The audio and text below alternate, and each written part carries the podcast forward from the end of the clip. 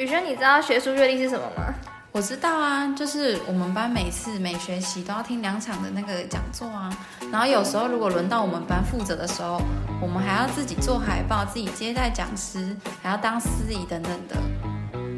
没错，就是大家对学术阅历都有诸多的见解。然后我们这次也采访了十二位同学，我们可以来看一下同学有什么样的想法，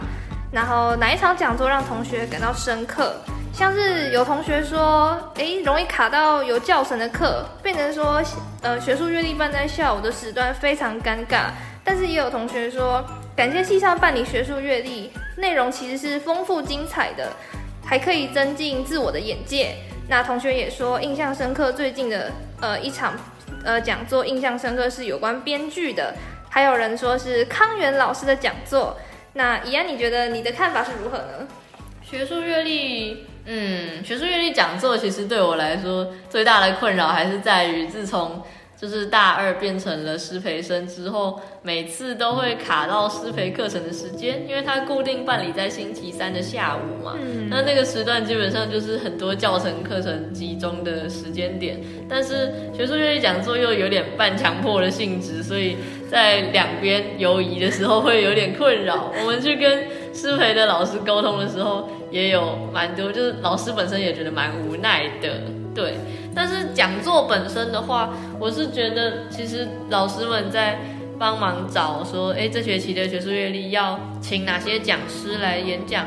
这方面都做得很用心。就是来演讲的人，他们都有不同的主题、不同的专长，然后如果是真的有去听，也是可以有很多收获的。只是可能时间上的安排可以调整一下，会更好这样子。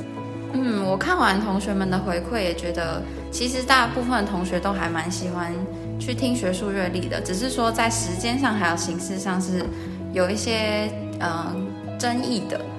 但是呢，我自己是觉得很意外的是，同学们居然都觉得讲座蛮精彩，蛮就是对自己蛮有呃帮助的。因为我自己呢是觉得。从大一听到大三的都没有什么有印象深刻的讲座，好诚实，好诚实，超级诚实。那我们来看一下，既然大家都觉得，哎，学术阅历好像对自己帮助不大，那同学对学术阅历的内容会有什么期待？然后来看一下，以目前的走向，呃，学术阅历有没有符合同学大致的希望？像是有同学说，哎，希望可以票选，就是有兴趣的主题，不要只是戏办单方面的输出，像是一些特定讲师的讲座，然后根本就不符合同学期待，但却强迫大家要参加，所以就说讲座品质差异有点大。有时候可以听到丰富内容的主题，但是有时候却是讲者自己推荐自己、夜配自己，然后只有只有自己自吹自擂，然后。有些人说希望可以，就是不要像前面提到用逼迫啊参与的方式，希望有其他的诱因，像是有人说可以，诶，有进行像是进当志工可以有志工时数，或者是希望可以算在呃通识讲座的门槛里面。嗯，我觉得这部分也是比较聚焦，大家的回馈都是在于就是戏办。用呃强迫半强迫的方式，就说会可能会扣超性分数这样的呃意见，然后让我们去强迫参加这个学术阅历。但是我觉得呢，就是学术阅历的主题的决定这部分比较主观一点，因为像有同学就回馈说，像是对有兴趣的人来说就很好，可是对没有兴趣的人来说就没有什么帮助。嗯。确实很难一个讲座就满足所有人啦，但以目前讲座邀请的讲师来源的丰富度，我觉得已经已经很尽力的让他有很多不同的内容了。只是确实感觉感觉在像像有同学回馈说，希望是可以请现在在当老师的人回来回来讲一些职场上的东西，这方面好像。比较少，我自己是有去旁听过办给硕士班的讲座，那些比较多就是请现在已经考上老师的学长姐回来分享。那我觉得这方面可能是更多同学会感兴趣的内容。我觉得也可以把那个开给硕士班的那一种讲座下放到说大家都可以去参加这样子。嗯，因为像怡安刚刚说那种开给硕班的，我们根本平常不会，除非自己特别有兴趣，对那个主题很有感觉，不然我们不会特别不挖那个时间去听。然后像是刚刚提到说可以请业界的人来分享，然后同学说记者啊或者是主播啊这种的，我也很少在类似的讲座场合，然后听到有类似的邀请这样，所以我觉得这是很合适的意见。让大家有更多职涯探索的机会，就不会只是特定的作家或者是教师的演讲，然后就是希望学术阅历可以多考量同学的意愿啦，这样。然后接下来是每次学术阅历都安排在固定的时间嘛，是礼拜三的下午四点到六点。然后刚刚前面就有提到说，它还蛮影响学生的行程跟选课内容的，像是同学说。蛮影响很大，因为这个时段大多是同学要安排通识课或者是师培课程的时段，所以同学就会一定会去跟系办反映说，能不能不要搬在这时候，或者是希望系办可以弹性一点，让同学去呃进行参与，但是。当时我诶戏办的回应好像还蛮，就是刚刚怡安讲到是很无奈的，然后真的是很强制我们，就是他们的说法是说，诶同学你们自己要空出那个时段给学术阅历嘛，这样子，你们自己诶，像宇轩你有类似的经历吗？哦，对啊，像是我自己其实一直都觉得这个时间的问题是最大的麻烦，因为像是我自己也有休息师培课程嘛。那也有很多同学反映说，师培课程就是很常会卡到这个时间。那确实是因为像我之前上学期就有修过，也是卡在这个时间的课程。那我就必须要很不好意思的去跟那那个课的师培课的老师请假。但其实我自己就是以说以要听学系上的讲座为由去请假的这个借呃的这个借口，我自己是觉得跟老师讲也很不好意思。然后再加上。就是这个系上讲座，其实是我们自己系上的的事情，然后其实影响到师培课程的话，就是就还蛮，嗯，我自己是觉得不太好。对，对啊，像像你看这边有一个同学讲说，当然会，怎么可能为了一个学期仅有两次的学术阅历而放弃一整个学期下午的选课时间？我觉得超有道理的耶，因为师培课有的时候还抽不到，你好不容易抽到了还不去上，不是蛮奇怪的吗？而且像我也是有跟宇轩一样要去跟老师请假的经历，因为我从大二上开始，每个学期的那个时段都有抽到师培课，对。然后我去跟老师请假的时候，我印象很深刻，有其中一位老师，他就非常非常的。就是无奈，然后看起来有点不太开心的样子，跟我们说：“哦，我每个学期都要都要听国文系的学生来跟我请这个假。”对对对。然后他讲说，他他那个时候虽然应该是开玩笑的，但是他就讲了一句说：“那是不是以后我都要限制国文系的学生不能在这个时段来选我的课，叫他们去选别的时段？”哇！那我听了就觉得，呃，我们也不愿意，但是就就真的我们被夹在中间，不知道该如何是好。因为我们不去听，就真的之前就是。学长姐都传说可能会被扣超性分数，所以我们也不敢说不去听。但去听的话，也不能请公假或什么的。像我之前自己也有遇到老师，就是听到我的请假理由之后就很纳闷，然后说：“哈，这是什么？这是什么理由？这是什么？”就为了听讲系上的讲座是什么？蛮多老师都不会知道，因为这是只有国文系才有的。对，其实哎，对，这也是一个问题，就是其实其他系都没有这个。这个问题，对啊，我们稍微补充一下那个好了。那个刚刚讲到，这样刚刚我们讲到很多次会扣操性成绩这件事情嘛，嗯啊，这件事情的严重程度跟以前什么国高中被扣操性成绩是不一样的。那不是只是在成绩单上面的分数低一点而已，因为操性成绩会影响到师培生的的那个资格。就如果你被扣的话，你会丧失师培生的资格。所以我们。我们那个时候真的是，就等于这东西对于师培生而言是真的具有强制力的，但是偏偏这个讲座的时段又安排在最容易影响到师培生选课的时间点，所以我觉得在这方面，既然目的跟跟目标客群是有冲突的话，是不是应该调整一下？这就牵涉到下一题，像是我们有去问同学说，你们知不知道戏班声称没有听满两场的话会扣超性分数？你们觉得这样的规定恰当吗？然后大部分同学都说这是知道的，因为呃戏班就是以这样的理由，然后就强制大家参加嘛。然后每个人其实都会觉得说蛮不合理的，因为很多人甚至是。呃入学之后才知道这个学术阅历这个东西，然后也才是知后来才会知道说哦，戏办有这样的规定，然后甚至是用这样的方式去强制我们，然后。呃，我们都觉得还蛮不合理的，像是我自己会觉得要被被强迫，然后就会有时候不想听，就很不就很想要翘掉那个讲座，然后甚至也因为这种呃被强制的作风，然后大家都会开始有希望打工作人员可以帮忙代签啊，或者是可以帮忙呃提前占位，就是有各种不好的行为出现在。直接走后门的小配博之类的。对对对对对。那我自己看到同学们的回馈啊，我看到一个还蛮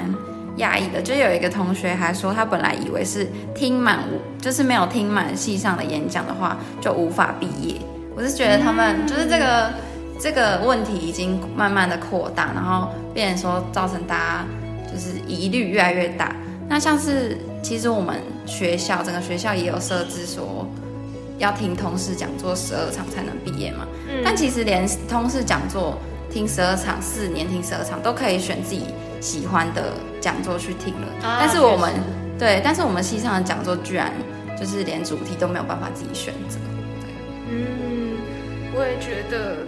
然后。哎，后来其实有人说，其实超性成绩这种东西根本没没办法由我们系上的系办来决定，因为这种东西是老师去打的成绩。但是，哎，如果系办强制我们，就变成说是系办来决定我们的超性成绩，但其实这是不合理的，因为超性成绩根本就不是掌握在系办的手上。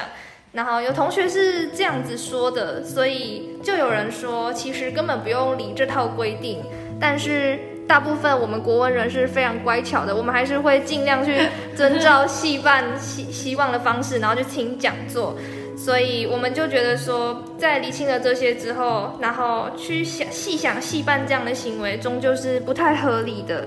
老老师决定成绩，老师决定超新成绩指的应该是班导师吧？对对对对对。因为这样仔细想想，确实你一个以系办来说，他根本就不可能知道每个学生平时表现的状况，那又何谈说我要来决定你的超新成绩？确实是交给各班的班导师来处理，会是一个比较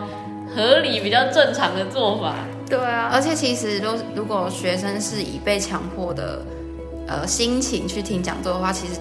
整个整场讲座下来的反应其实也不太好，那其实对讲师来说，就是可能觉得整场演讲气氛对观感也会不太好。对我，常常去听讲座，然后看到其实大家都在划手机，我睡觉，对，其实都在做自己的事情。然后，然后那些讲师都说那个同学看起来快睡着了什么的。然后就啊，整场的感觉就不太好，就是强扭的瓜不甜了，就是大家很好，就是大家呃听众也不愿意，然后讲师感受也不好，这样子，然后然后这样反而也也白费了准备的人员，还有老师们辛苦去邀请讲师的苦心。那我觉得这件事情以强制的方式办理的话，对三方都没有好处。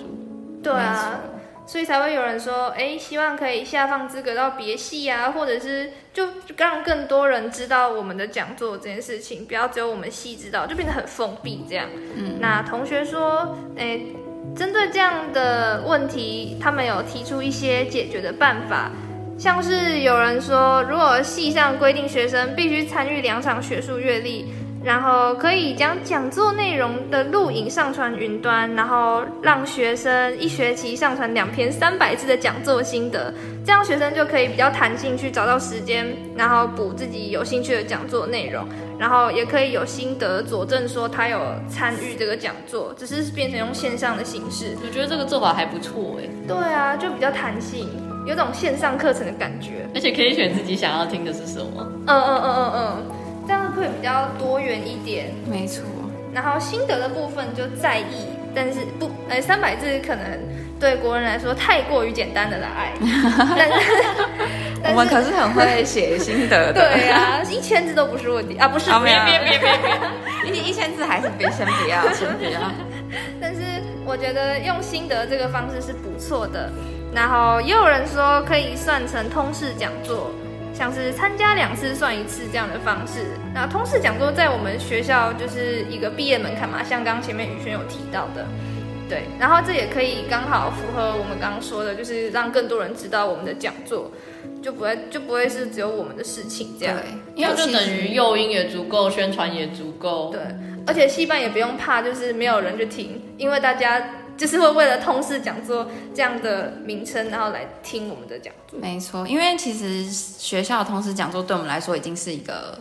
呃负担，就是一个毕业的门槛，然后我们又要加上系上的话，这样两个加起来就会有点负担太重。那如果两个可以结合，或是有一些合作的话，对我们学生来说也是一个减轻负担的方式。而且啊，其实从像我们系上主办的那个每年一次的白沙文学奖来看，就可以看出，其实学校里面有很多其他系所的学生对于国文、对于文学创作是有兴趣的。像不是好好几次的得奖前三名，甚至是什么物理系、生物系、化学系，让人看了非常的惊讶。特教系什么的，对对对，他们都是很擅长写文章的高手。那我相信这一块就是国文相关的讲座，对他们来说可能也是会感兴趣的。没错，而而且我们有很多课程也是他们会来修习的，所以如果我们把这些资源更下放给其他系，也许他们会很感激吧。那我觉得除了就是资源分享给其他系，然后或者是跟同事讲座呃核算之外，我们也可以，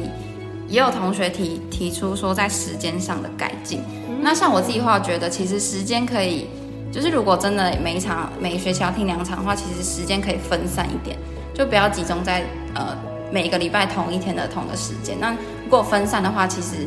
同学们也可以自己去取舍，说他可以去听礼拜一的，或听礼拜五的，去分散他，嗯因为他也要不影响他的排课时间，这样。感觉至少一个礼拜固定在两个时段，那起码比较多人可以选到说，没错诶假设一个不行，那搞不好另外一个他可以。嗯，或者说因为每次都请礼拜三，不好意思，可以下先 请礼拜二，然后再下一次请礼拜五之类的。像我去听的那个，像我去旁听的那个硕士班的职涯分享讲座，他们就是办在星期五下午，就是一个大多数的人没有课的时段，所以我才可以去旁听。哇天哪，依然没有讲，我都不知道还有礼拜五这个选择。哎、那是我爸去看到那个公告，然后跟我说的。你爸，真的在你爸在关注对我真的是我我我深感惭愧啊。看来不止特教系，连我们自己系上的爸妈也会想要听了，是这个意思吗？然后其实也有同学说可以提供餐盒之类的去提高诱因，我觉得还蛮有趣的。哎、餐盒是一个不错的诱因，没错。对啊，因为我自己也会想说，哇天哪，他们怎么有餐盒可以领，就会想要去听。嗯，像我自己也会，就是因为餐盒，然后去听一些学校办的讲座，有公餐，有公餐的通识讲座也是抢手中的抢手。抢爆啊！就是如果让学生有一些福利可以拿的话，这样大家也会比较愿意去嗯，去听这个讲座。毕竟谁不喜欢免费的奖励呢？对啊，对啊，没错，真的。你如果只是叫我们去当志工，然后去听讲座，就觉得啊好累哦，为什么我要耗那个时间心力去听那个东西？明明我上完课就可以回家休息，这样。对，对啊，然后但是呢，诶，学术阅历后来做了一些改进，对，就是我们前几天收到了一些新的消息。新的，消息，没错。就是呢，我们学术阅历在这学期的呃系上老师的会议当中呢，有做了一些调整。没错，他说学术阅历针对那个演讲的时段取消共同演讲时段，就是变成说取消办在礼拜三的下午四点到六点，然后改为随班课堂演讲的方式进行。哦，那我们刚刚讨论到的问题就打算要解决掉了。没错，就变成说以后我们不用特别为了学术阅历去跟各个老师请假，太好我了，们 我们就可以在那个时段进行选课。对我们系上的学术阅历可能要变成